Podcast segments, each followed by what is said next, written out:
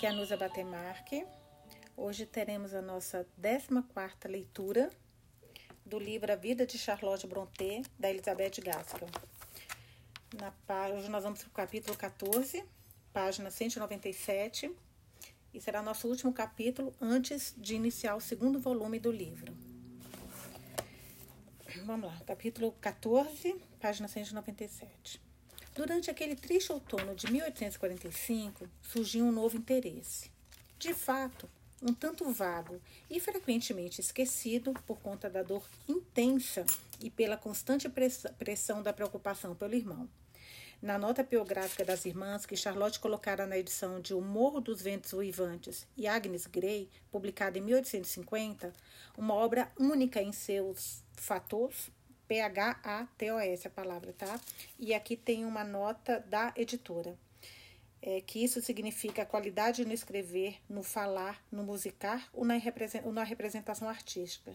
Pessoas que, com suas composições, estimulam o sentimento de piedade ou de tristeza, poder de tocar o sentimento da melancolia ou da ternura, caráter ou influência tocante. Então, uma obra única em seu fator e em sua destreza, ela diz, abre aspas, Certo dia, no outono de 1845, deparei-me sem querer com um maço de versos escritos por minha irmã Emily. É claro que eu não fiquei surpresa ao saber que ela podia escrever versos. Eu dei uma olhada e algo além de surpresa me acometeu. Uma profunda convicção de que não eram efusões comuns, efusões comuns. Não se pareciam em nada com as poesias que as mulheres costumam escrever. Julguei-as concisas, sucintas, vigorosas, genuínas. Aos meus ouvidos também soava uma melodia peculiar. Era selvagem, melancólica e edificante. Minha irmã Emily não era uma pessoa de caráter demonstrativo, nem era alguém cuja mente e sentimentos você poderia se intrometer, mesmo os mais próximos e mais queridos. Demorei horas para conseguir fazê-la entender a descoberta que eu havia feito, e dias para persuadi-la de que tais poemas mereciam ser publicados. Enquanto isso, minha irmã mais nova pegou em silêncio algumas de suas composições, intimando que, já que os poemas de Emily me agradaram tanto, eu poderia dar uma olhada nos dela. Eu não era um juiz imparcial. Mas mesmo assim, pensei que aqueles versos também tinham patos, do, patos aquele, aquilo que eu expliquei mais cedo, mais, um pouquinho antes, né? Doce e sincero. Desde cedo sonhávamos em ser escritoras. Nós concordamos em escolher uma pequena seleção de nossos poemas e, se possível, publicá-los. Tendo aversão a nos expor publicamente, escondemos nossos nomes atrás de Currer, Ellis e Acton Bell. A escolha ambígua se deu por certo escrúpulo em, no, em escolher nomes cristãos e masculinos, enquanto não desejávamos nos declarar, nos declarar mulher. Pois, mesmo sem imaginar que nossa forma de escrita e de pensar não era bem, entre aspas, feminina, tínhamos uma vaga impressão que as escritoras mulheres são mais suscetíveis a serem vistas com preconceito. Notamos como os críticos, às vezes, usam em seus castigos a arma da personalidade e, como recompensa, uma bajulação que não chega a ser um elogio. Lançar nosso pequeno livro foi um trabalho árduo. Como já era o esperado, ninguém nos queria e nem queria nosso trabalho. Mas quanto a isso, estávamos preparadas. Embora nós mesmas não tivéssemos essa experiência previamente, já tínhamos lido sobre as experiências de terceiros. A maior dificuldade era receber algumas respostas das editoras.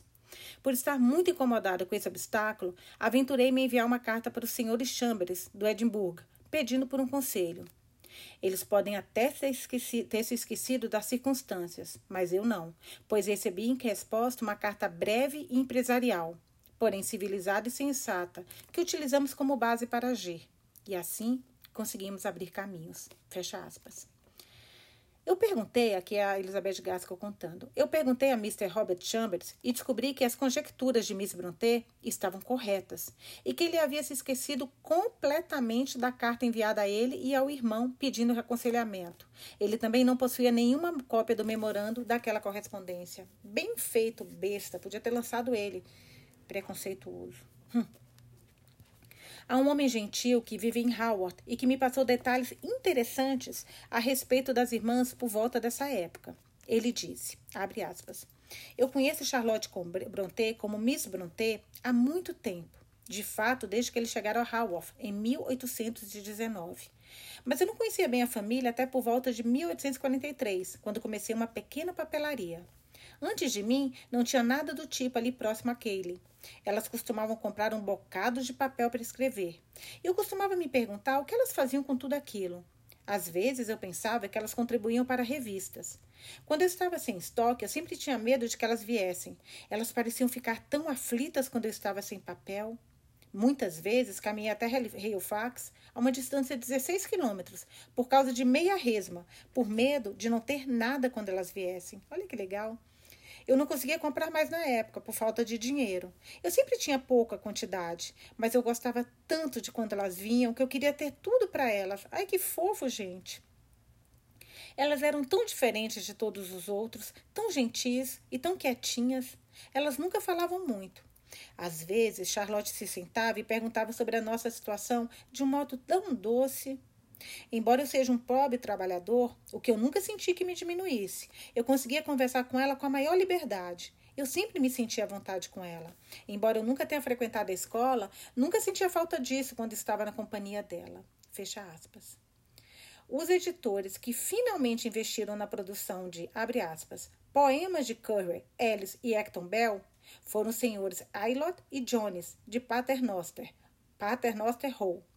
Mr. Aylott fez a gentileza de deixar à minha disposição as cartas que ela escreveu sobre o assunto. Gente, esses caras ganharam na loteria, hein? A primeira, que, que bom que eles deram essa chance, né? Ganharam na loteria porque, meu, arrebentaram, brilharam. Me lembra aqui, comparando, sei que uma obra não tem nada a ver com a outra, pelo amor de Deus, mas o Harry Potter, lembra que passou por não sei quantas editoras até que um concordou. Elas também tiveram o mesmo problema.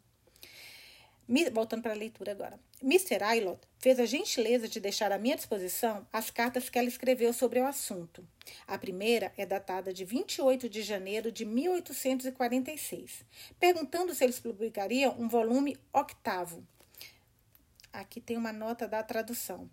Octavo é uma palavra latina que significa oitavo.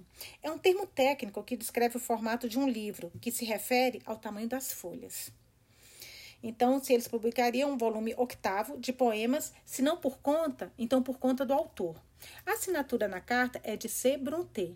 Eles devem ter respondido com uma enorme rapidez, porque em 31 de janeiro ela escreve novamente. Nossa, Pera, ela mandou 28 de janeiro, dia 31 ela já estava escrevendo novamente. Caraca. Abre aspas para a carta. Cavalheiros, visando que concordaram em publicar a obra, eu gostaria de saber o mais rápido possível o custo do papel e da impressão. Então, enviaria o pagamento necessário juntamente ao manuscrito.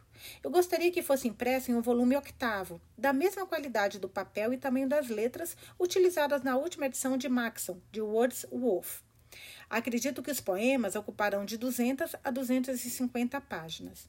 Não foram escritas por um clérigo e não são todos que possuem um caráter exclusivamente religioso, mas presumo que isso seja relevante. Gente, eu estou tão emocionada lendo isso, juro, tão emocionada. A gente está acompanhando o início da, da Charlotte Brontë e das irmãs como escritoras. Caraca, gente, isso é demais, isso é demais. Voltando para a carta dela. Talvez seja necessário que você leia o manuscrito para que possa calcular com precisão o valor da publicação. Neste caso, irei enviá-lo imediatamente. No entanto, eu gostaria de ter alguma ideia prévia do valor, e se a partir do que eu disse os senhores conseguirem fazer algum cálculo a respeito, ficarei muito grato. Fecha aspas. Na próxima carta, no dia 6 de fevereiro, ela escreve: Irão perceber, abre aspas, irão perceber que a obra é fruto do trabalho de três pessoas, três irmãos. Suas obras se distinguem pelas suas respectivas assinaturas. Final da carta. Ela escreve novamente em 15 de fevereiro. Abre aspas. O manuscrito certamente formará um volume mais fino do que imaginei. Não consigo pensar em outro modelo a que eu gostaria que se assemelhasse.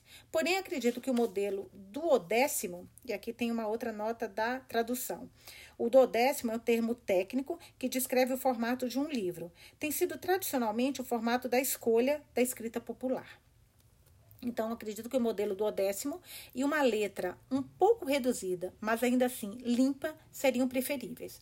Apenas quero que seja uma letra limpa, não muito pequena, e um papel bom. Fecha aspas. Final da carta. No dia 21 de fevereiro, ela escolheu o tamanho Long Primer Type, que aqui tem uma nota da tradutora também. Um, um antigo tamanho de tipografia, que não é mais utilizado hoje em dia. Então ela escolheu esse tamanho, long prime type, type, para os poemas e disse que enviaria 31 libras e 10 shillings em alguns dias. Por mais minuciosos que sejam os detalhes apresentados nessas notas, eles não são triviais, porque apresentam fortes indicações de caráter. Se o volume fosse ser publicado por conta dela, delas, seria necessário que a irmã que conduzia as negociações conhecesse os diversos tipos de tipografias e os diversos tamanhos dos livros. Sendo assim, ela comprou um pequeno livro em que ela aprenderia tudo sobre as preparações da imprensa sem meias verdades, sem confiar nas decisões dos outros em algo que ela mesma poderia decidir. Ainda assim, possuindo uma confiança completa e bem colocada na completa probidade dos senhores Aylot e Jones. O cuidado em conhecer os riscos antes de embarcar na empreitada, a prontidão em pagar o valor requerido, mesmo antes de assumir o caráter de um débito, demonstram partes de um caráter autossuficiente e independente. Era também uma pessoa controlada. Durante todo o tempo em que o volume de poemas estava sendo preparado para publicação, ela não escreveu uma carta contando a respeito para ninguém de fora da família. Foram colocadas em minhas mãos algumas cartas que Charlotte endereçara à sua antiga professora, Miss Wooler. Elas começam um pouco antes dessa época, agindo com a mesma convicção que venho agindo do que as próprias palavras de Charlotte Brontë deveriam ser utilizadas e nenhuma outra deveria tomar o seu lugar, disponibilizarei trechos dessa série de cartas, de acordo com as suas datas. São cartas que ela mandou para a professora, antiga professora, né? A primeira em 30 de janeiro de 1846. Minha querida Miss Uller, eu ainda não fui visitá-la. De fato, já faz mais de um ano em que estive, desde que estive lá. Mas tenho notícias de Ellen frequentemente e ela não deixou de me contar que você foi para Worcestershire, mas não soube me passar seu endereço completo. Se eu soubesse, teria lhe enviado uma carta muito antes. Imaginei que você fosse se perguntar como estamos quando ouvisse falar do pânico na estação e ficará infeliz, feliz em saber que nossa situação monetária continua a mesma e não houve diminuições. Como disse, a linha de York Midland é muito boa. Mesmo assim, confesso-lhe que eu gostaria de ter sido mais esperta na época. Eu acho que nem mesmo as melhores linhas continuarão desse jeito. Estou querendo muito que vendamos nossas ações, antes que seja tarde demais, e assegurar nosso futuro de uma maneira mais segura, nem que seja menos rentável agora. No entanto, não consigo fazer com que minhas irmãs vejam a questão do meu ponto de vista, e sinto como se eu preferisse correr o risco de perder dinheiro do que magoar os sentimentos de Emily indo contra ela. Ela cuidou de tudo maravilhosamente bem enquanto estive em Bruxelas. Eu não podia cuidar dos meus interesses à distância. Sendo assim, deixarei que ela continue cuidando das coisas e assuma as consequências. Certamente ela não possui interesses próprios e é vigorosa. Se ela não for tão maleável ou aberta a escutar, como eu gostaria, devo me lembrar de que a perfeição não é uma característica humana. É verdade.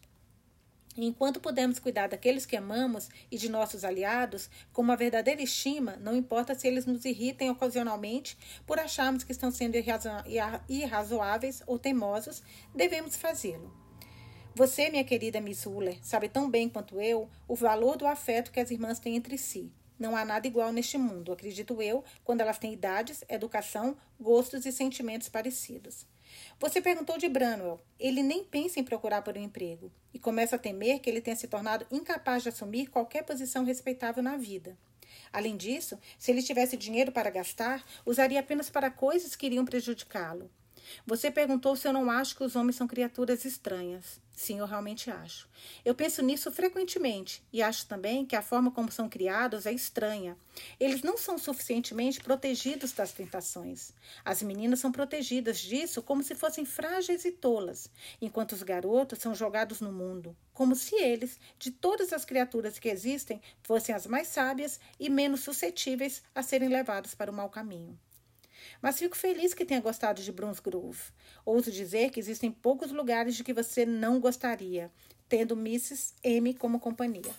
Essa Mrs. M tem aqui. Ah, a identidade foi omitida por Gaskell, uma nota da editora. Sempre sinto uma satisfação estranha quando fico sabendo que você se divertiu, porque prova que existe justiça neste mundo. Você trabalhou duro, privou-se de tantos prazeres e lazeres em sua juventude e na melhor fase da vida. Agora está livre. Espero que ainda tenha muitos anos, cheios de vigor e saúde, para que aprecie a liberdade. Além disso, tem outro motivo, um bem egoísta para estar contente. Ao que parece, até mesmo uma mulher solitária pode ser feliz, assim como queridas esposas e mães orgulhosas. É verdade aquele preconceito contra mulher solteira, né?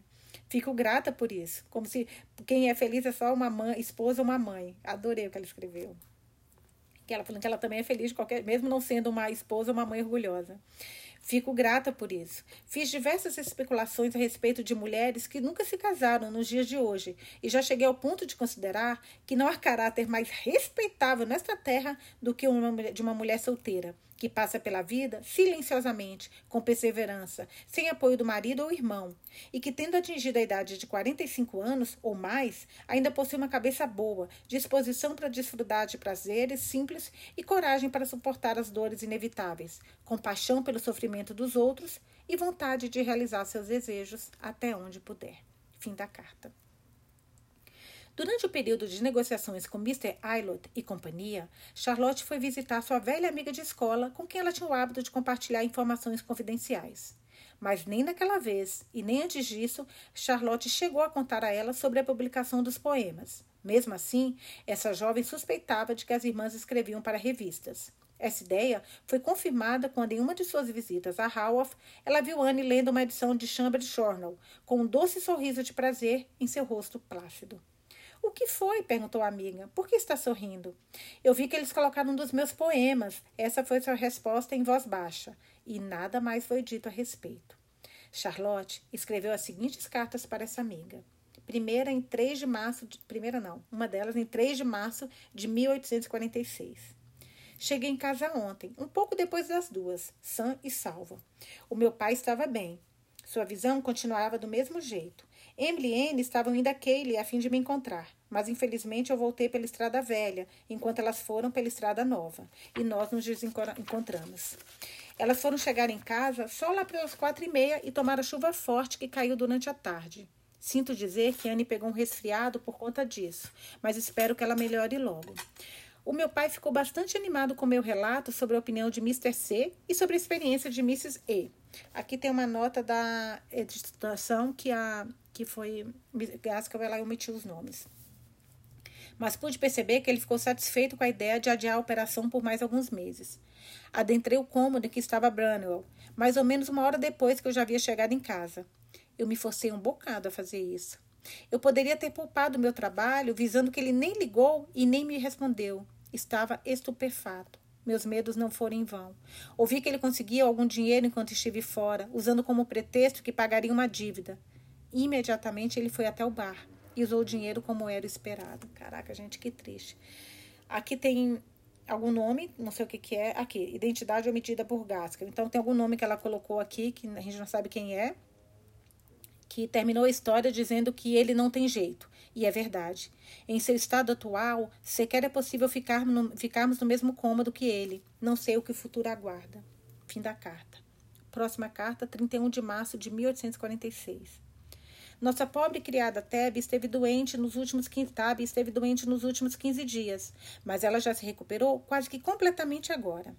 Marta, a moça que contrataram para ajudar a e que continua trabalhando no presbitério, não está bem, está com inchaço no joelho e teve que ir para casa. Temo que demorará bastante até que ela esteja em condições de voltar ao trabalho. Eu li a edição do The Record que você me enviou e li a carta do Binet que é refere-se a To the Right, Reverend the Bishop of Chester, escrita por Jean-Henri Dubigné. A carta apareceu na revista The Record em 12 de março de 1846. É uma produção inteligente e ele disse coisas boas sobre o catolicismo. A parte da aliança evangélica não é muito viável, mas certamente está mais de acordo com o espírito do evangelho, pregar a união entre os cristãos, do que inculcar intolerância e ódio mútuos. Fico grata por ter ido a, aqui tem outra omissão, né? O local foi omitido por Gaskell, pois a mudança de clima alterou um tanto minha saúde e minha força desde então. Como vai você? Estou ansiando sentir os ventos do sul e do oeste. Estou grata pelo meu pai continuar bem, embora com frequência ele fique em um estado miserável por conta da terrível conduta de Branwell. Nisso não houve mudanças, a não ser para pior. Fecha aspas, fim da carta. Enquanto isso, a impressão do volume de poemas seguia silenciosamente. Depois de se aconselharem e deliberarem a respeito, as irmãs decidiram corrigir os erros elas mesmas. Por volta de 28 de março, os editores se endereçaram a se endereçaram a Charlotte Brontë, escudeiro, mas naquela época, na verdade, a C. Brontë, escudeiro.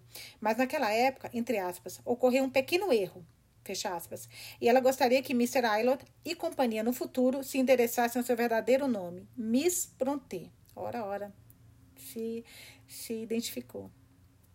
No entanto, evidentemente, ela deixou implícito que não responderia por ela, mas sim em nome dos autores, visando que em uma carta de 6 de abril ela, fez uma, ela faz uma proposta em nome de C, E e A. Bell.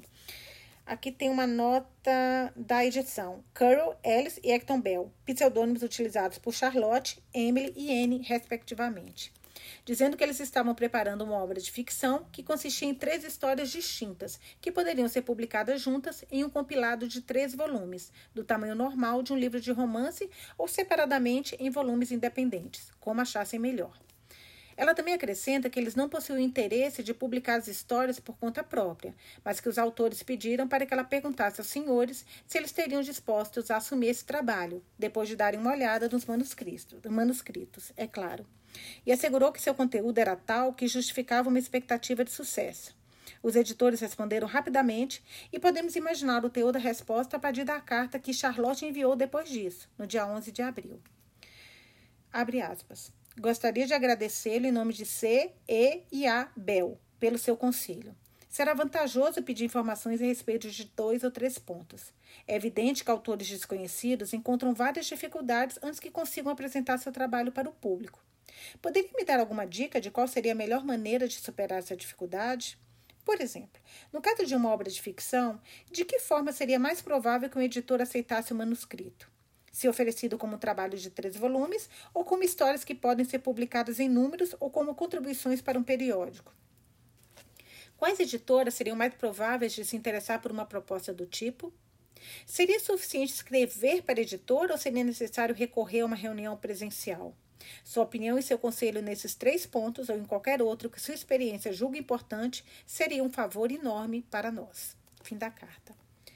É evidente, por todo o teor dessa correspondência, pela veracidade e a probidade da firma de editores com que ela teve que lidar nesse primeiro empreendimento literário, que eles ficaram fortemente impressionados com sua mente, o que trouxe como uma inevitável consequência uma confiança nas sugestões deles. E o progresso dos poemas não foi excessivamente longo ou prolongado. Em 20 de abril, ela escreve pedindo para que três cópias lhe fossem enviadas e que os senhores aconselhassem para quais críticos ela deveria enviar as cópias. Fornecerei a próxima carta a fim de ilustrar as ideias dessas meninas sobre quais críticas levaram a opinião a público. Abre aspas. Início da carta. Os poemas devem ser cuidadosamente embrulhados em tecido. Tenha bondade de enviar cópias e fazer publicidade o mais rápido possível para cada um dos periódicos mencionados: Goldburn New Monthly Magazines, Bentley's Magazines, Hood's Magazine, Gerald Chilling Magazine, Blackwood's Magazine, The Edinburgh Review, Tate's Edinburgh Magazine, The Dublin University Magazine, também para os jornais Daily News e Britânia. Se houver qualquer outro periódico para qual o senhor tem o hábito de enviar cópias e trabalhos, envie-os também. Mas acredito que esses que mencionei já serão publicidade o suficiente. Final da carta. Cumprindo com esse pedido, Mr. Aylot sugeriu que cópias e propagandas da obra fossem enviadas para o Ateneu, Liter Literary Gazette, Gazette, Critic e Times. Mas em sua resposta, Miss Brontë disse acreditar que os periódicos mencionados a princípio já eram suficientes por hora e os autores não desejavam gastar mais do que duas libras por propaganda, estimando que o sucesso do trabalho dependesse mais da atenção atraída pelos periódicos do que pela quantidade de propagandas. Caso os poemas fossem mencionados em algum dos periódicos, fosse de forma positiva ou não, Mr. Aylot devia enviar a ela o nome e o número da edição. Caso contrário, como ela não tinha oportunidade de ler periódicos regularmente, poderia acontecer dela não ler a crítica. Abre aspas. aspas. Se os poemas receberem críticas positivas, terei a intenção de disponibilizar outra quantia para mais publicidade. Se, por outro lado, passarem desapercebidos ou forem muito criticados, considerarei inútil fazer mais publicidade, já que não há nada no título ou no nome dos autores que atraia um indivíduo sequer. Fecha aspas. Final da carta. Suponho que o pequeno volume de poemas tenha sido publicado em algum momento por volta do fim de maio de 1846. Ele passou despercebido a princípio. E algumas semanas se passaram sem que o burburinho do público tivesse descoberto essas três novas vozes que proferiam seus discursos. Enquanto isso, a vida se seguiu exaustivamente, dia após dia, entre as irmãs ansiosas, que devem ter até se esquecido de que eram autoras em meio aos problemas que remoíam seus corações. Em 17 de junho, Charlotte escreveu, abre aspas, Branner declara que ele não pode nem fará qualquer coisa por si mesmo. Bons empregos foram ofertados a ele, trabalhos que em 15 dias ele já estaria apto a fazê-los, mas ele não faz nada, além de beber e nos deixar miseráveis. Fecha aspas. Fim da carta. Na edição de 4 de junho de Ateneum, Ateneum abaixo do título da página de poesias, vi uma curta crítica sobre os poemas de Currell, Ellis e Acton Bell. O crítico diz que Ellis é o melhor entre os três irmãos, como ele supõe que sejam. Ele ainda diz que Ellis possui um espírito bom e exótico e que ele possui uma asa evidentemente forte, capaz de alcançar alturas nunca antes alcançadas. Uau, que crítica linda! Novamente, com algum grau de intensidade, o crítico diz que os poemas de Ellis transmitem uma impressão de originalidade, além do que suas contribuições para esses volumes podem revelar. Curry é colocado em uma escala entre Ellis e Acton.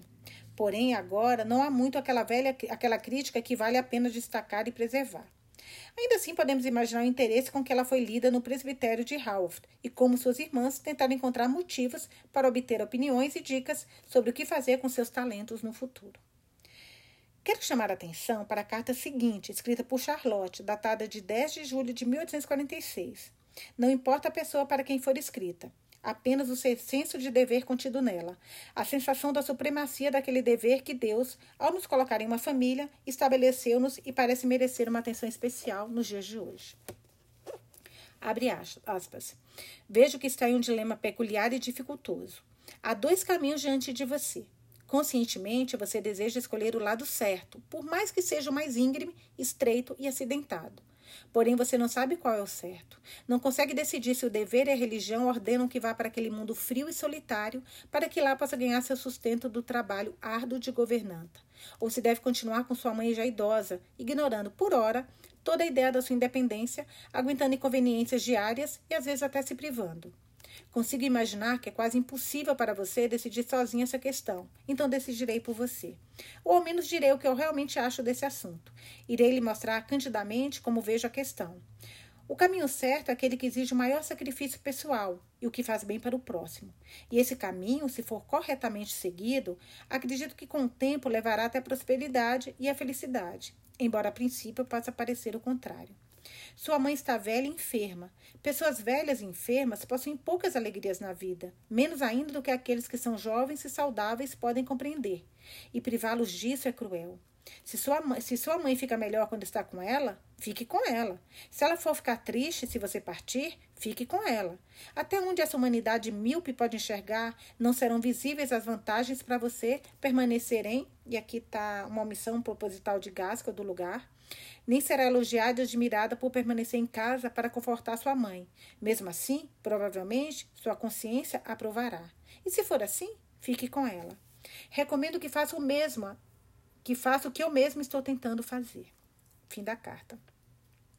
O restante dessa carta é interessante para o leitor apenas por conter uma negação peremptória do relato de que a escritora estava noiva do coadjudor de seu pai, o mesmo cavalheiro com quem, oito anos depois, ela acabou por se casar e que provavelmente naquela época já tivesse começado a servi-la, mesmo que já estivesse inconsciente do fato, da mesma maneira gentil e terna com que Jacó serviu a Raquel. Referência aqui a Gênesis, nota da tradução. Outros podem ter notado, embora ela não. Nossa, ela, o cara ficou oito anos é, é, cortejando a nossa Charlotte. Ainda existem algumas cartas em nome dos senhores Bell com Mr. Aylott. Em 15 de julho, ela escreve: Suponho eu, como o senhor não escreveu mais, que não houve novas críticas que os pedidos não aumentaram. Poderia me fazer o favor de informar se alguma ou algumas quantas cópias foram vendidas? É, acabou a carta. Poucas imagino eu, pois três dias depois ela escreve o seguinte: abre aspas. Os senhores Bell pedem para que eu lhe agradeça pela sugestão a respeito da publicidade. Eles concordam com o, senhor, com o senhor visando que o momento não é oportuno, que as propagandas devem ser adiadas. Elas, eles agradecem pela informação a respeito do número de cópias vendidas. Final da carta. No dia 23 de julho, ela escreve para Mr. I. E companhia. Abre aspas. Os senhores Bell conferem ao senhor a tarefa de postar a carta selada em Londres. É uma resposta à carta que o senhor enviou antes, que continha um pedido de autógrafo deles, de uma pessoa que proferiu ter lido e admirado os poemas dele. Foi o primeiro autógrafo dela, gente. Acredito que eu já tenha informado que, por horas, os senhores Bell desejam permanecer anônimos e, por essa razão, preferem que a carta seja postada de Londres para evitar quaisquer pistas de suas moradias ou identidade e etc. Fecha aspas. Mais uma vez, em setembro, ela escreve: Como o trabalho não tem aparecido em mais nenhum periódico, presumo que a demanda não tenha aumentado muito. Fecha aspas. Final da carta. Na nota biográfica sobre as irmãs, Charlotte fala sobre o fracasso de suas modestas esperanças investidas nessa publicação. Abre aspas. O livro foi impresso. Ele mal é conhecido, e todos os méritos que são dignos de serem reconhecidos são os poemas de Elise Bell. A convicção que eu tinha, a qual me apeguei com relação ao valor desses poemas, de fato não recebeu muitas confirmações positivas da crítica, mas devo insistir mesmo assim. Final da carta e final do primeiro volume. Aqui, gente, na última carta tem um autorretrato do. Eu vou tirar uma foto e vou colocar para vocês nas redes sociais, tá? Uma foto, um autorretrato de Patrick Brownell Brontë, um retrato da Emily Brontë por Brown, Brownell Brontë, um desenho de Anne Brontë por Charlotte Brontë e Charlotte Brontë por George, George Richmond. Eu vou depois tirar uma, um print e colocar para vocês lá nas redes sociais. E amanhã a gente volta com o capítulo 1 do volume 2, a página 209. Hoje a gente lê até a página 207, final do primeiro capítulo. Não, do primeiro volume.